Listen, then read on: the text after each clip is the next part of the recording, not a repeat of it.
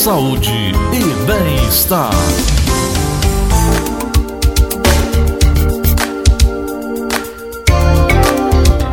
Normalmente no final do ano vem as festas, as confraternizações, a dieta mais rica em proteínas, em gorduras e, obviamente, vem a preocupação com a saúde, não só com a aparência.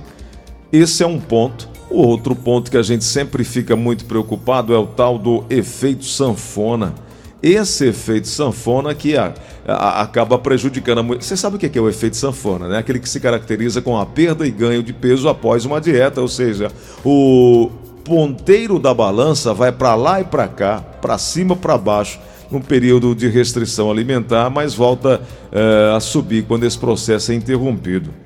Tatiane Costa, nutricionista, está conosco. Oi, Tatiane, bom dia.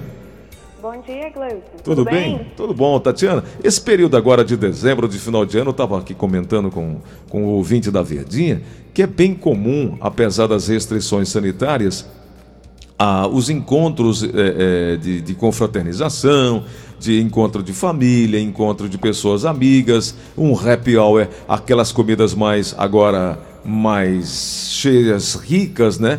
E isso acaba trazendo muita gente a se preocupar. E eu queria saber de você: é, tem como se alimentar bem sem comer muito? Ah, Gleison, claro que tem. É, o que a gente precisa ter em mente é que a gente precisa ter equilíbrio. E assim, tudo pode, mas desde que a gente tenha equilíbrio e consciência de que a quantidade e a qualidade também é muito importante. Né? Você falou em. Não, não, não Pode... precisa exagerar, não é isso? Você falou em quantidade e qualidade. Mas isso, isso aí, para encontrar equilíbrio, é cultural mesmo? É cultura nossa comer demais e achar que está comendo bem? É, infelizmente, assim, a gente vem de, um, de uma época em que os nossos avós tinham isso muito em mente, né?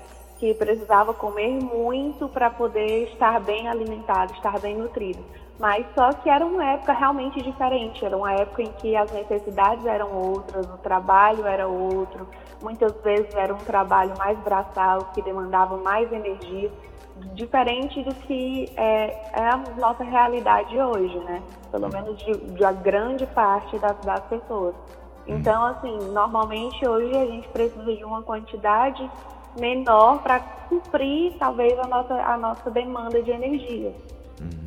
Tatiana, é, é, é, muito caro você ter uma, uma alimentação de qualidade, é, demanda muito tempo preparar uma alimentação de qualidade, e aí as pessoas vão naquelas, uh, nos fast food, na, nos biscoitos recheados, nas frituras, e a desculpa é, é a falta de tempo e um, uma alimentação saudável custa muito caro.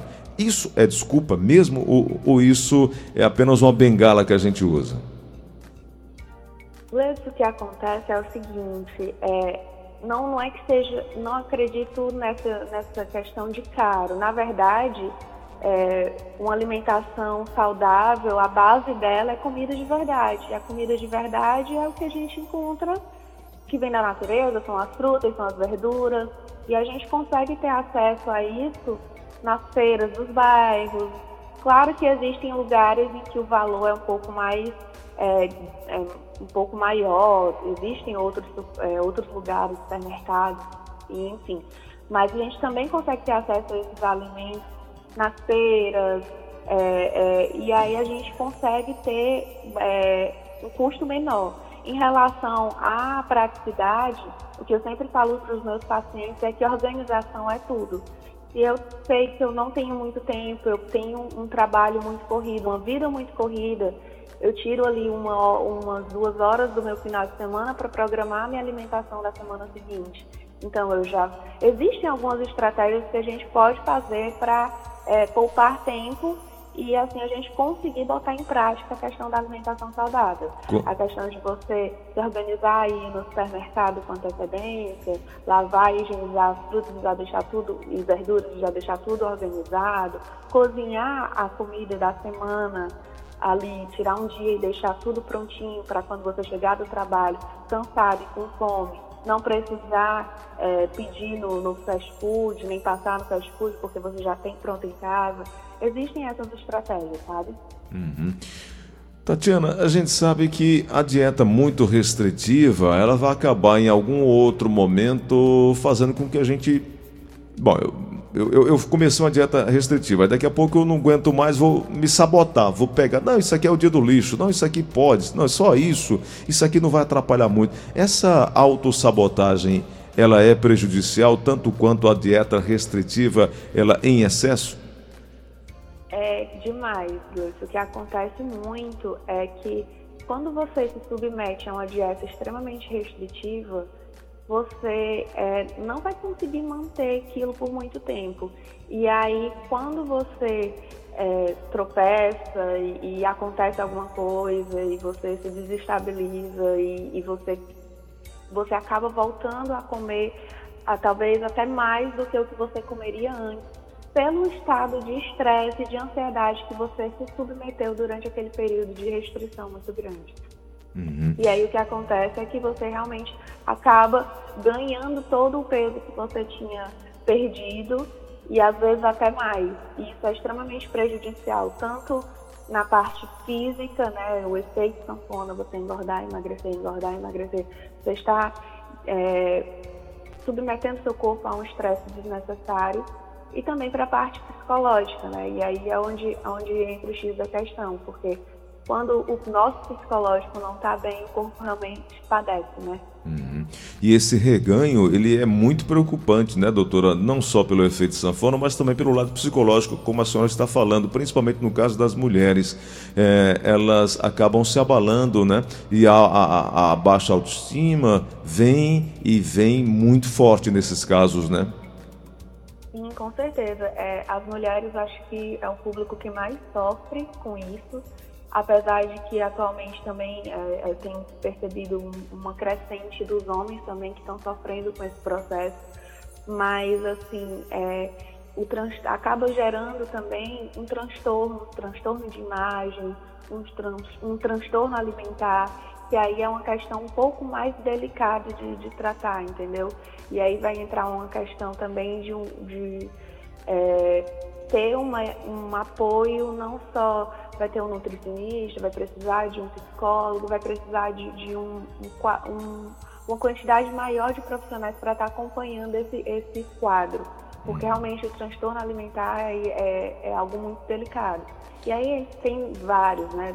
A gente tem os transtornos de imagem, a gente tem os mais famosos, bulimia, anorexia, que podem, podem vir, podem é, é, despertar por conta disso, por conta de um gatilho como esse, sabe? Aquela, é aquela palavra que é, é o bullying que é feito na escola, porque a, a, aquela criança tem um, um pouco mais, é mais cheinha do que as outras, ou então é mais magrinha do que as outras, às vezes é dentro da própria casa, com a família, é um pai, é uma mãe que chega e diz, menina, tu tá magra demais, é, menina, tu tá gorda demais, tu não vai arranjar um namorado.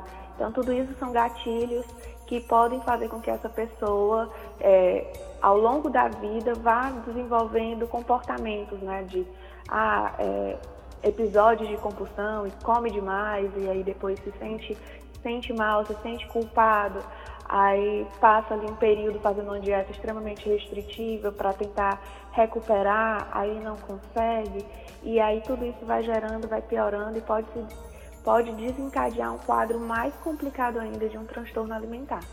Doutora, eu falei agora há pouco que o efeito sanfona ele, é, ele se caracteriza com perda e ganho de peso após uma dieta ponteiro da balança vai lá para baixo durante aquele período de dieta, de restrição alimentar, e volta muito rapidamente quando esse processo é interrompido. É o que a gente chama de efeito sanfona, o qual a senhora falou. Mas como emagrecer sem correr o risco do efeito sanfona, hein, doutora? É, o que acontece, assim, o que é mais importante é entender que é um processo é, nós somos muito imediatistas, nós queremos que os resultados aconteçam de uma hora para outra e não, é, na verdade não é bem assim que acontece. É, precisa ter um tempo, você precisa ter uma dedicação para colocar em prática aquele plano alimentar. É importantíssimo que tenha também junto à, à estratégia alimentar a atividade física. Então são duas coisas que precisam assim andar juntas e, e para que realmente a gente consiga um resultado efetivo e ter realmente paciência e tempo e entender que é um passo de cada vez. E também, é, do entender que a, a, balança, ela não, não é o nosso foco é, principal? Inimigo, o nosso foco principal. A gente não precisa estar pesando todos os dias. Na verdade, o que é mais importante para a gente é o, a composição corporal, é a quantidade de, de, de, músculo, de gordura que a gente vai ter. E isso é, interfere na balança. Não necessariamente quer dizer que uma pessoa que é, emagreceu do ponto de vista é, visual, né? Você olha para aquela pessoa e você vê que aquela pessoa está mais magra, mas não necessariamente quando ela subir na balança, o peso dela vai estar menor. Ela pode estar com o mesmo peso que ela tinha antes ou até com um peso na balança maior, porque existe uma diferença entre o, é, a musculatura e a gordura. A gordura ela é mais volumosa. Um quilo de gordura ela é muito mais, é, é, muito mais volumosa. Você consegue perceber muito mais. E um quilo de músculo é muito mais compacto. É então verdade. assim, então vou, quando você sobe ali na balança, aquela balança, aquele aquele valor que ele está te dizendo, não está dizendo muita coisa. Que a gente precisa realmente avaliar a composição corporal dessa pessoa. E aí Isso é precisa é procurar um especialista para ajudar nisso, Com né? Com certeza. Com certeza. É, é, está, fazer o acompanhamento nutricional é extremamente importante. Você ter ali um profissional em que você confia, em que você vai poder é, contar com ele, ter toda a troca de informação, é uma pessoa que vai estar disposto a te ajudar nesse processo, que não é um processo fácil, que é um processo um pouco demorado, mas que você é um processo de descoberta. E quando você realmente se descobre e se propõe e, e se dedica, é um processo muito prazeroso e o resultado, você se sente muito bem quando você consegue aquele resultado, porque realmente é transformador. Você muda o seu estilo de vida. E isso é vai para o resto da sua vida, não é uma coisa ali imediata que você fez a, a dieta, sei lá, a dieta da, da moda e, e, dentro de uma semana você conseguiu um resultado, mas que não é duradouro e na semana seguinte aquilo não se sustenta. Uhum. Entendeu? Então é um, é um resultado diferente disso. Deixa eu te perguntar, com quanto tempo meu corpo se adapta àquele peso ao qual eu me submeti durante um período de restrição ou um período de dieta, vamos usar esse termo. É, há um, um, uma história que se diz que se eu conseguir passar dois anos com o mesmo peso, eu vou mantê-lo por muito mais tempo, meu organismo se acostuma, o estômago diminui. Uh, mas eu estava vendo que alguns dados sobre obesidade, muita gente, mas muita gente mesmo, cerca de 95%, segundo esse estudo que eu estava dando uma olhada, já já eu vejo aqui passo a fonte, as pessoas voltam a ganhar o peso de antes, na maioria dos casos, porque incorrem no erro de acreditar podem voltar a comer como antes, tudo do jeito que era antes. Essa história, doutora, de que se eu passar dois anos com o mesmo peso, não mais volto a engordar, isso é mito? Na verdade, sim. Se, não, se fosse assim, na verdade, as pessoas que fazem, por exemplo, se submetem a uma cirurgia bariátrica, não voltariam ao peso que tinha antes. Então, assim, é, é mito sim. É claro que o nosso, se você passa um período é, com hábitos diferentes, é, você tende, o seu organismo ele, ele, é esperto, ele vai tende a se é, acostumar entre aspas, né? Ele, ele vai se adaptar àquele período.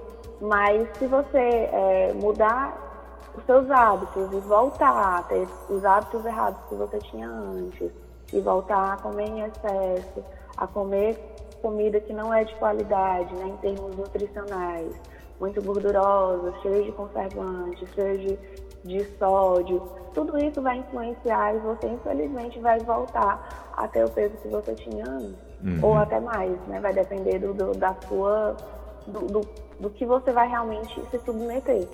Então não tem, infelizmente não tem essa, essa fórmula mágica que as pessoas esperam e nem, e nem esse período fixo, específico de adaptação. Até porque cada organismo reage realmente de uma forma, nós somos seres únicos e cada um realmente funciona de uma forma. É, é, é esse é um outro fator muito importante. Nem sempre o que funciona para ti, Tatiana, vai funcionar para mim nem sempre o que está ali no YouTube, no, no, Instagram, que deu certo com uma determinada pessoa, e normalmente, sei lá, um famoso desse qualquer, e aí eu acho que aquilo ali vai dar certo para mim, e não é assim, né? Na verdade, não é bem, não é mesmo assim. As pessoas têm muito isso de ver uma, uma uma, uma pessoa, uma blogueira ou alguém que elas realmente gostam e admiram e passaram por um processo. E, e é natural a gente querer aquilo pra gente, como exemplo, mas não é assim que funciona. Cada organismo é, um, é único e precisa ser avaliado. Por isso a importância de você ter um profissional, de ir até um profissional, porque na, numa consulta, por exemplo, né, num momento desse com um nutricionista, é, você tem todo um momento de avaliação, esse profissional vai ver todo o seu histórico. É, são coisas que a gente precisa saber que vão influenciar diretamente no processo. Coisas até mesmo como coisas que você nem imagina que vai ser importante, como por exemplo, o tipo de parto que você teve, se você nasceu de forma natural, se foi cesárea. Até isso também, Tatiana? Até isso influencia. Se você foi uma pessoa que passou o período de amamentação, ou se o seu pai, ou se sua mãe, aliás, não conseguiu lhe amamentar por algum motivo, tudo isso vai influenciar no seu processo. Uma consulta, um acompanhamento nutricional é extremamente importante. Por isso que eu sempre digo, olha, você precisa realmente procurar um profissional. Cada um é único, não adianta eu, como profissional, prescrevo para você o seu plano alimentar e você transfere o seu plano alimentar para alguém da sua família. Não vai funcionar da mesma forma que funcionou para você. Perfeito. Não tem como. Tatiana, eu queria ver com você se semana que vem, segunda-feira que vem, voltávamos a conversar nesse mesmo horário, que eu queria discutir, o tempo já não dá mais para seguir, mas como o açúcar inflama o organismo, como o açúcar prejudica o organismo. interessante que nós temos a cultura de colocar açúcar no leite lá do bebê. O bebê não sabe nem o que é doce, não sabe o que é azedo, não sabe o que é amargo. E aí a gente começa a, a, incrementar isso, a colocar refrigerante na vida do bebê, a colocar, é, enfim, uma dieta, porque nós achamos que aquilo ali vai servir. Então, o risco da, do açúcar na nossa vida. Pode ser, Tatiana, na sua agenda, permite aí que semana que vem venhamos a conversar novamente? Claro que sim, Wilson. Vai ser um prazer.